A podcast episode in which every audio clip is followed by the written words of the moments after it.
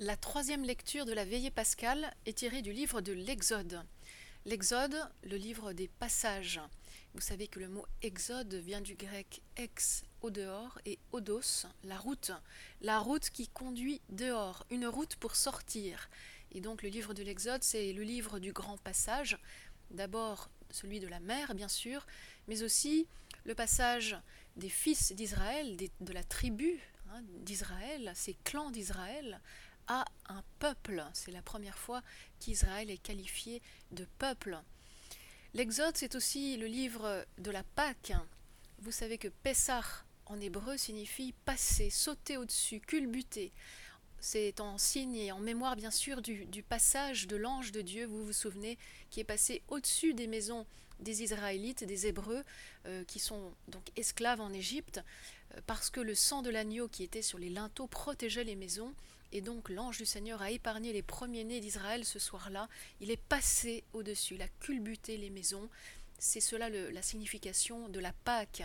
Essayons maintenant d'entrer dans ce récit pour comprendre comment ce livre de l'Exode nous conduit vers une autre Pâque, celle de Jésus-Christ.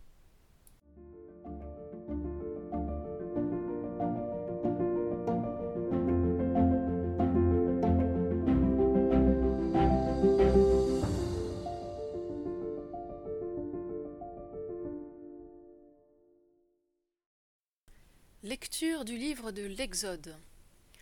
J'endurcirai le cœur de Pharaon, et il se lancera à leur poursuite. Je me glorifierai aux dépens de Pharaon et de toute son armée, et les Égyptiens sauront que je suis le Seigneur.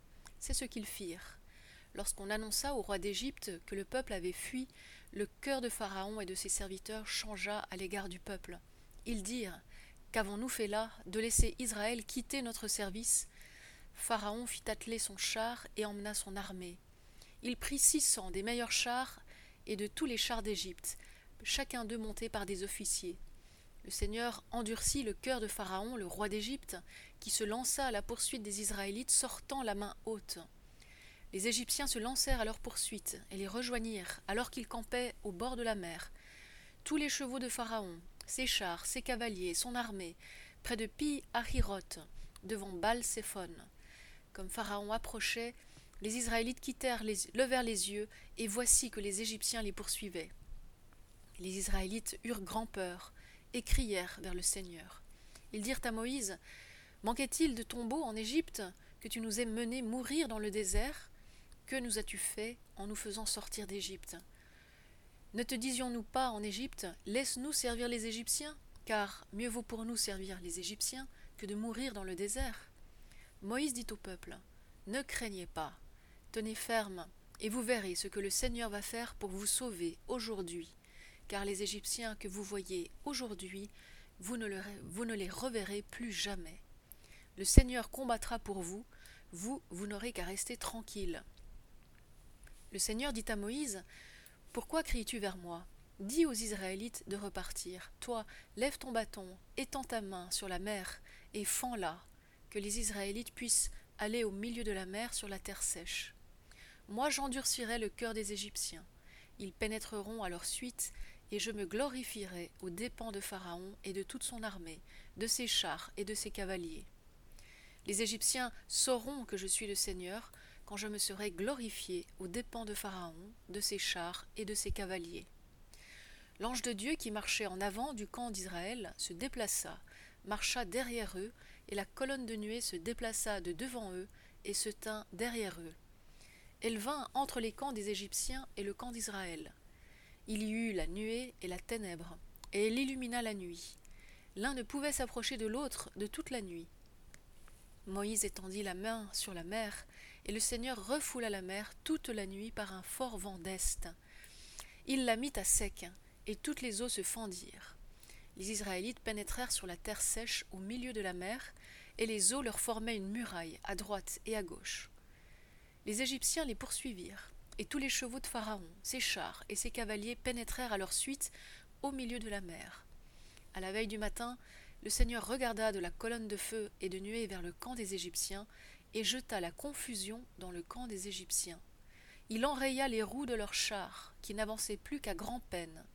Les Égyptiens dirent Fuyons devant Israël, car le Seigneur combat avec eux contre les Égyptiens. Le Seigneur dit à Moïse, Étends ta main sur la mer, que les eaux refluent sur les Égyptiens, sur leurs chars et sur leurs cavaliers. Moïse étendit la main sur la mer, et au point du jour, la mer rentra dans son lit. Les Égyptiens, en fuyant, la rencontrèrent, et le Seigneur culbuta les Égyptiens au milieu de la mer. Les eaux refluèrent et recouvrirent les chars et les cavaliers de toute l'armée de Pharaon, qui avait pénétré derrière eux dans la mer. Il n'en resta pas un seul. Les Israélites, eux, marchèrent sur la terre sèche au milieu de la mer, et les eaux leur formèrent une muraille à droite et à gauche. Ce jour-là, le Seigneur sauva Israël des mains des Égyptiens, et Israël vit les Égyptiens morts au bord de la mer. Israël vit la prouesse accomplie par le Seigneur contre les Égyptiens. Le peuple craignit le Seigneur, il crut en le Seigneur et en Moïse, son serviteur. L'épisode que nous venons d'entendre évoque un passage extraordinaire, le passage de la mer. Un passage qui signifie qu'il faut être tout à Dieu pour être son peuple. Pour être tout à Dieu, il faut être délivré des anciennes attaches. Il faut quitter l'Égypte. Il faut passer non pas de l'esclavage à la liberté, mais plutôt d'un esclavage négatif, celui de l'Égypte, celui de Pharaon, à un nouvel esclavage positif. Mais expliquons-nous, il s'agit dans l'Exode de passer Pessah, un Pâques, passer d'un maître à un autre maître. Il s'agit de passer de Pharaon au Seigneur. Pour passer de Pharaon au Seigneur, il faut franchir une mer. Il faut renaître, comme les eaux de cette mer qui évoquent les eaux du sein maternel, les eaux d'une naissance. Voilà, il s'agit de naître à Dieu, de devenir des serviteurs, des esclaves de Dieu. C'est bien ce que signifie ce, verbe euh, du service avad en hébreu, qui peut signifier à la fois l'esclavage, mais aussi le culte, le service que l'on rend à Dieu. On va donc passer, Pessah, Pâques, passer de cet esclavage de Pharaon, l'esclavage des hommes, à l'esclavage, le service de Dieu. C'est un, une magnifique image de ce passage. Alors, qui est ce Dieu qui va faire passer Israël à travers la mer? Ce Dieu de l'Exode. Parce qu'il faut reconnaître que Dieu a d'abord une face sombre dans ce texte. Dans ce récit, Dieu est fondamentalement un Dieu guerrier. Euh, voyez ces expressions que nous avons entendues. Le Seigneur combattra pour vous. Le Seigneur se manifeste par le déplacement d'une colonne de nuée qui va de l'avant vers l'arrière. Ce mouvement ressemble étrangement, voyez, à un mouvement stratégique de bataille. On est dans une guerre. Le Seigneur, c'est encore lui qui refoule la mer toute la nuit par un fort vent d'est. C'est le Seigneur qui enraie les roues des chars égyptiens et qui combat contre eux. C'est vraiment lui le guerrier. C'est encore lui qui va culbuter les Égyptiens au milieu de la mer. Et c'est lui qui va sauver Israël des mains des Égyptiens. Voyez l'agir de Dieu dans l'Exode, ce Dieu qui va agir contre les Égyptiens, est assez violent. On a même lu à plusieurs reprises dans notre texte que Dieu endurcit le cœur de Pharaon. L'endurcissement, c'est le fait de ne pas vouloir voir, de ne pas vouloir écouter. Il est intéressant de constater que dans le livre de l'Exode, parfois l'endurcissement de Pharaon est dû à Pharaon lui-même. C'est lui qui ne veut pas laisser partir Moïse et le peuple, mais parfois on nous dit que c'est Dieu qui endurcit le cœur de Pharaon. Comment expliquer cet endurcissement de l'homme souhaité provoqué par Dieu? Comment comprendre ce verbe endurcir? On peut dire qu'endurcir signifie maintenir la personne dans sa situation de péché. En fait, Dieu n'endurcit pas l'homme qui est bon. Dieu peut endurcir le pécheur. Voyez, l'endurcissement du coup traduit le jugement de Dieu sur le péché actuel de l'homme. Ce n'est pas un jugement définitif qui va conduire à une condamnation de l'homme éternel. Non. cet endurcissement, ce jugement, pour maintenant, consiste à, à livrer pour un temps les pécheurs aux conséquences de leurs actes. En fait, le Seigneur les laisse, comme c'est le cas de Pharaon, s'enfermer dans leurs péchés, afin qu'ils pâtissent des effets destructeurs de leurs propres péchés. Peut-être ainsi se rendront-ils compte de ce péché. Peut-être se reconnaîtront-ils pécheurs ce qui est d'ailleurs la seule condition pour recevoir le pardon. L'endurcissement, quand il vient de Dieu, appartient d'une manière paradoxale à cette stratégie divine de salut. Si Dieu endurcit le cœur de Pharaon, c'est parce qu'au fond, il voudrait son salut. Mais voilà, ce qui est difficile dans ce texte, c'est que en fait, ça ne fonctionne pas ici. Pharaon reste endurci jusqu'au bout, et cela va le conduire à la mort. Voilà, Dieu, d'une certaine façon, et nous venons de dire que c'est lui qui combat pour Israël, et c'est lui qui culbute les Égyptiens au fond de la mer. Texte redoutable, n'est-ce pas, euh, de violence. Texte redoutable lorsqu'il faut l'expliquer aux enfants du catéchisme, mais texte redoutable pour nous-mêmes. Dieu sauve Israël, certes, mais il tue les Égyptiens. La grande question, Dieu n'aime-t-il pas tous les hommes? Alors comment répondre à cette question? On est obligé de s'y attarder un peu. Nous sommes dans un texte qui cherche à montrer à quel point le Seigneur est le Dieu qui est du côté de l'opprimé. L'opprimé, l'esclave ici, c'est Israël. Que veut cherche à montrer ce texte? Que Dieu est le libérateur. Pour cela, il faut bien qu'il y ait des méchants dont on doit être libéré. Sinon, le récit n'a pas de sens. Deuxièmement, il y a l'idée aussi dans ce texte, comme beaucoup d'autres textes dans l'Ancien Testament, que le mal n'est vraiment éradiqué que si son auteur est éliminé, et pas s'il se convertit. Voilà. Euh, vous voyez, c'est comme au déluge. Il faut que tous les hommes disparaissent de la face de la terre parce qu'ils sont tous pervertis, excepté Noé et sa famille. Tous les autres, il faut qu'ils meurent. Ils doivent être littéralement effacés de la terre. Genèse 7, 23. Donc il y a cette idée d'éradiquer euh, le mal, et pour éradiquer le mal, il faut éradiquer celui qui commet le mal. Bien sûr, ces questions, ces réponses plutôt, n'apportent pas toujours une satisfaction pleine aux difficultés que soulève ce type de texte. Mais bon, continuons, parce que ce texte révèle aussi un visage plus lumineux de Dieu. Ce récit n'est pas seulement celui du pouvoir guerrier de Dieu, mais il est aussi l'attestation comme, comme quoi Dieu est avec nous. Voilà. Vous savez que quelques chapitres avant dans le livre de l'Exode, parce que ici notre lecture se situe au chapitre 14, mais déjà au chapitre 3, Dieu avait révélé son nom à Moïse. Et son nom, dans l'épisode du buisson ardent, rappelez-vous son nom qui signifie Je suis avec toi, être avec. Voilà euh, ce que le Dieu de l'Exode du chapitre 14 veut nous montrer en sauvant Israël. Je suis celui qui est avec toi. Je ne te laisse pas tomber, je ne t'abandonne pas à tes ennemis, je suis. Euh, très belle reprise du Dieu avec nous dans le livre d'Isaïe au chapitre 7, où l'Emmanuel va naître, le fils de la promesse, Emmanuel qui signifie Dieu avec nous. Euh, bien sûr, ce grand thème sera encore repris ultérieurement dans l'évangile de Matthieu pour être appliqué à Jésus. Jésus est l'Emmanuel, le Dieu avec nous, le Dieu qui s'est incarné le Dieu de toutes nos traversées, le Dieu de toutes nos Pâques, voyez, le Dieu qui va nous faire traverser la mer, le Dieu qui va nous faire renaître, puisque sortir de ces eaux, c'est sortir pour une nouvelle naissance, le Dieu qui va nous faire passer de la servitude, de l'esclavage des hommes, de Pharaon, au service, au culte, à rendre envers Dieu, envers Dieu. Il est intéressant aussi de constater un autre passage dans ce texte. Au départ, les Hébreux ont peur. Comme Pharaon approchait, lit-on, les Israélites levèrent les yeux, voici que les Égyptiens les poursuivaient.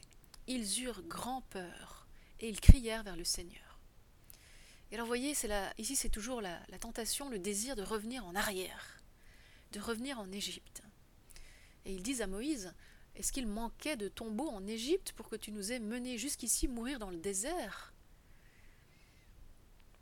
Que nous as-tu fait en nous faisant sortir d'Égypte? Nous aurions mieux fait de rester en Égypte. Tentation à laquelle seront euh, sans arrêt confrontés finalement le peuple. Là c'est avant la mer, mais même après la traversée de la mer, les plaintes et les murmures du peuple dans le désert pendant ces 40 ans vont résonner de la même manière. Euh, nous étions si bien en Égypte, hein, auprès de notre marmite de viande, et nous mangions du pain. Pourquoi nous as-tu conduits dans ce désert où nous n'avons rien à manger et rien à boire? Mais vous savez comment Dieu, par l'intermédiaire de Moïse, va nourrir et abreuver son peuple au désert par la manne et par l'eau qu'il va faire jaillir du, du rocher. Voilà. Donc, on passe d'une crainte, vous voyez, d'une crainte toute servile, la crainte de mourir, la crainte des Égyptiens, la crainte de mourir dans ce désert, à une autre crainte, une crainte toute religieuse, puisque à la fin de notre récit, Israël vit la prouesse accomplie par le Seigneur contre les Égyptiens, le peuple craignit le Seigneur et il crut en le Seigneur. Lorsque l'on lit que le, peuple craint le Seigneur, ce n'est pas une crainte servile, c'est vraiment une crainte religieuse, un respect immense envers l'action, la merveille que Dieu vient de faire pour nous. Voyez encore ce passage, encore un jeu de mots. Et cette crainte religieuse, elle s'exprime encore par la foi. Il crut en le Seigneur. Et là déjà dans l'hébreu, ce, ce verbe croire est construit sur l'amen, sur la solidité, voilà, sur ce qui est sûr, Qu'est-ce qui est sûr? C'est notre Seigneur. C'est le Seigneur qui est avec nous, le Dieu avec nous. Aussi, Moïse dit-il au peuple, ne craignez pas. Voilà, tenez ferme. Tenez ferme dans l'amen, dans le solide, dans la foi. Vous verrez ce que le Seigneur va faire pour vous aujourd'hui. Il faut souligner, voyez, l'aujourd'hui qui résonne. L'aujourd'hui va résonner encore à Pâques, parce que c'est aujourd'hui que Dieu nous sauve. Oi, aujourd'hui. Odie en latin. Vous voyez euh, ce, que Dieu fait aujourd'hui, voilà, vous ne le reverrez plus jamais. Le Seigneur, vous ne les reverrez pardon, plus jamais les Égyptiens. Le Seigneur combattra pour vous. Voilà, restez tranquille. Vous n'avez rien à faire. C'est le Seigneur qui combat pour vous. Nous poursuivons notre lecture et puis nous nous, interrogeons sur la raison d'être de cette lecture euh, parmi les lectures de la veillée pascale. Jésus a-t-il évoqué ce passage, cette Pâque, cette traversée de la, de la mer? Ce qui est certain, c'est que Jésus, rappelez-vous, a célébré son mémorial, il a célébré la première scène, l'offrande de son corps et de son sang, dans la première Eucharistie, le soir de Pâques. C'est donc en mémorial de la première Pâque, c'est donc une reprise de cette première Pâque, de cette libération d'Égypte, à laquelle Jésus va finalement donner un sens plus profond, un sens approfondi, un sens nouveau, même si célébré dans le contexte du repas rituel juif, ou, plutôt parce que situé dans le contexte du repas rituel juif, ce mémorial institué par le Christ va acquérir un sens et une, efficacité euh, nouvelle. Reprise de la libération de la mer, de la traversée de cette mer, de cette force du mal, de ce combat contre les ennemis, contre les ennemis acharnés qu'étaient les Égyptiens, eh bien le Christ euh, va nous faire traverser une autre mer, va nous faire combattre d'autres Égyptiens. Euh, c'est ce mystère de la mort à laquelle il va s'affronter dans la journée du vendredi saint, avant d'en être libéré et avec lui de nous en libérer également. Donc Jésus instaure, institue son mémorial lors de cette première scène,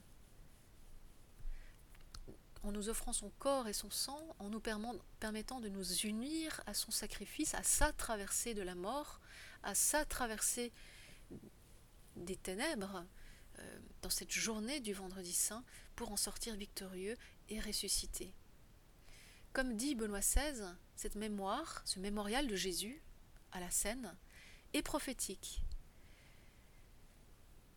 Et même, voyez, même le mémorial de la traversée de la mer dans le livre de l'Exode, dit encore Benoît XVI, est prophétique, c'est-à-dire qu'il annonce une libération future.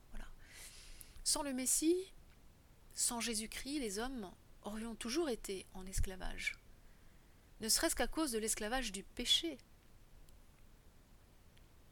Or, nous savons que c'est précisément cela, de cela dont Jésus vient nous libérer. Tout à l'heure, je vous citais l'évangile de Matthieu, Matthieu qui rappelle, qui fait appel au Dieu appelé l'Emmanuel, le Dieu avec nous. Et ce Dieu avec nous, que va-t-il faire? Rappelez-vous, ce sont les paroles de l'ange euh, à Joseph. Joseph dit, euh, l'ange dit à Joseph, euh, c'est toi qui lui donneras son nom à l'enfant qui va naître, de Marie, ton épouse. Hein. Tu l'appelleras Jésus, Yeshua, parce que c'est lui qui va sauver le peuple de ses péchés. Voilà la traversée, voilà le salut que le Christ va nous permettre d'accomplir dans cette, cette nuit mystérieuse de Pâques, une traversée nouvelle, une traversée du péché. C'est véritablement lui qui sauve Yeshua, hein, le, le, prénom Jésus qui est construit sur la racine du verbe sauver. C'est lui qui littéralement sauve son peuple de ses péchés. Voilà la traversée, l'exode que Jésus va lui aussi nous permettre de traverser avec lui dans cette Pâque chrétienne.